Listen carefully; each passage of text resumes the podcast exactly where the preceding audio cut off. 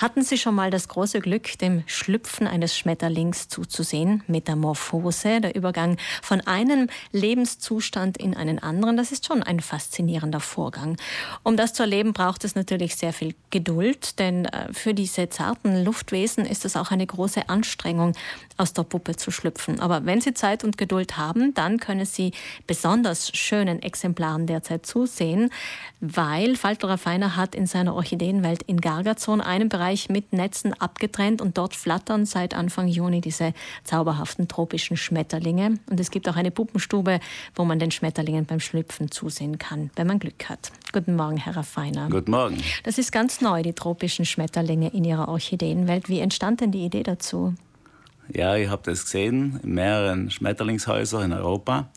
Ich war auch selber in, in Costa Rica und habe die Schmetterlingsfarmen selber gesehen. Auch. Und das hat mich so fasziniert, und das müssen wir unbedingt nach Südtirol bringen, um das in unsere Besucher zu zeigen. Und diese tropischen Schmetterlinge, die brauchen natürlich ein eigenes Klima. Wie stellen Sie das her? Ja, jetzt im Sommer geht es ja leicht. Es ist äh, logisch warm in den Sonnendschungel für unsere Orchideen, was wir eben angepflanzt haben, geht es in den Schmetterlingen gut, finden sie wieder die heimische Temperatur und das heimische Klima. Auch die Luftfeuchtigkeit ist relativ hoch und deswegen äh, geht es den, Schmetterlingen so gut, wie es daheim geht.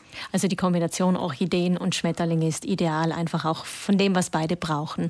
Die Schmetterlinge sind sehr groß, diese Tropenschmetterlinge bis zu 14 cm und sie haben auch ganz unterschiedliche Arten eingekauft an Puppen.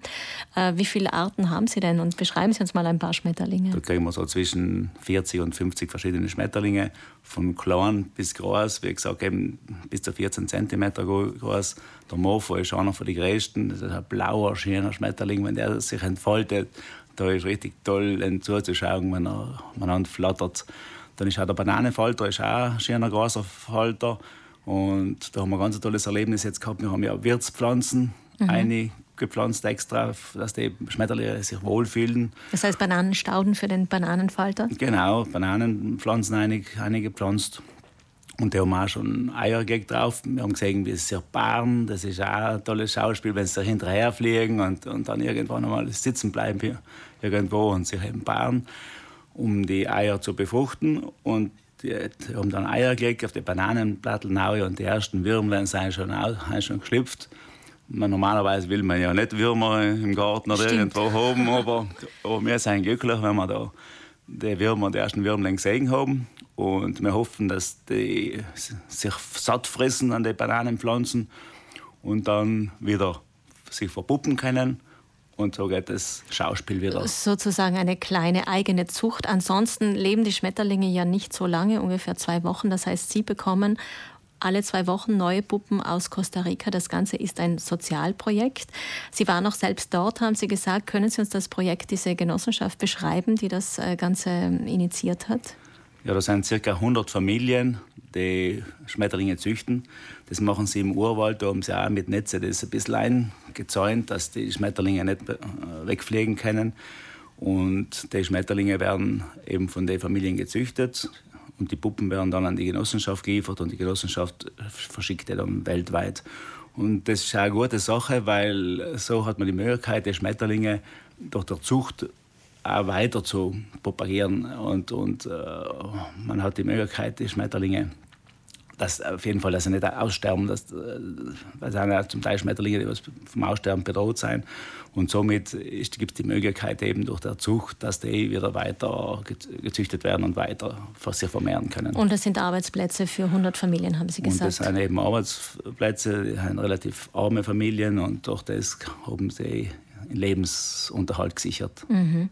Mit der heimischen Insektenwelt kommen die tropischen Schmetterlinge gar nicht in Berührung, oder? Wenn nein, nein, die sind mhm. eben in so einem Gewächshaus drinnen und die kommen, ja, wenn mal einer wirklich abhaut, aber sonst normalerweise kommen sie überhaupt nicht in Berührung. Und würden ja auch den Winter wahrscheinlich gar nicht überleben. Nein, die wollen es warm haben und deswegen geht es auch im Sommer. Im Winter können wir das nicht machen, weil äh, die brauchen so bei die 20 bis 30 Grad Wärme und im Winter haben wir nicht so warm.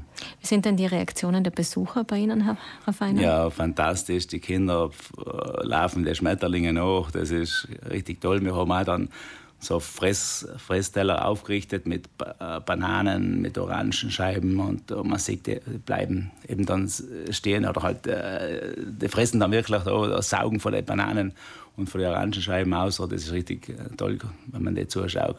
Normalerweise darf man ja Schmetterlinge nicht angreifen, aber man darf sie aufsitzen lassen eventuell? Ja, passiert auch, dass einer mal aufsitzt auf der Hand oder auch am Band. Mhm. Und, aber angreifen soll man sie nicht, weil, weil die, Flügel ja so zart ja, sind. Genau. Und, äh, und das wäre schade. Das wäre schade, ja. Herr Feiner, Sie sind immer wieder gut für neue Ideen in Ihrer Orchideenwelt, für soziale Projekte, wie wir gehört haben. Gestern hat Herr Daretz auch erzählt, dass Sie immer eine Veranstaltung machen für den bäuerlichen Notstandsfonds. Obwohl das heurige Jahr ja eigentlich jetzt nicht so gut war wie bei allen anderen Gärtnereien. Sie haben sich noch dazu auf Orchideen spezialisiert und äh, haben zwar ausgeliefert in der Corona-Zeit, mussten aber auch viel wegwerfen. Wie groß war denn jetzt im Nachhinein gesehen der finanzielle Verlust dieser Zeit? Ja, das war ein riesiger Verlust. Wir haben ein ganzes Monat keine Orchideen verkaufen können. Und wir produzieren so im Monat ca. 50.000, 60.000 Orchideen. Da kann man sich vorstellen, wie viele Orchideen weggeschmissen worden sind. Mhm. Das heißt, finanziell gesehen? Ja, so ca. eine halbe Million. Ja, da ist nicht nur ein finanzieller Verlust, da blutet natürlich auch das Gärtnerherz, weil einfach viel Arbeit in den Orchideen drinnen steckt. Ja, fünf Jahre Züchtung und dann sieht man die schönen Pflanzen, was mal weggeschmissen werden müssen das Herz weh, ja. Gut, wir hoffen, dass die Schmetterlinge das zumindest etwas ausgleichen können, äh, von der Freude her, aber natürlich auch finanziell äh, wahrscheinlich, aber äh, ja, da wird es wahrscheinlich noch längere Zeit brauchen. Ähm, 11 Euro kostet der Eintritt in die Orchideenwelt, es gibt aber auch Angebote für Familien. Ja, es gibt eine kleine Familienkarte, eine große Familienkarte. Und was sehr gut angenommen wird, weil es einfach interessant ist, öfters die, die Orchideenwelt anzuschauen und das mit den Schmetterlingen sowieso, äh, gibt es Jahreskarten, vergünstigte Jahreskarten und das wird sehr gut umgenommen. Und wir haben wirklich äh, Besucher, die wöchentlich oder, oder monatlich kommen und äh, das anschauen. Mhm. Viel Erfolg, Faltel Raffiner von der Orchideenwelt in Gargazon mit neu Tropenschmetterlingen, die man über den Sommer besuchen kann. Alles Gute. Ja, danke und alles Gute auch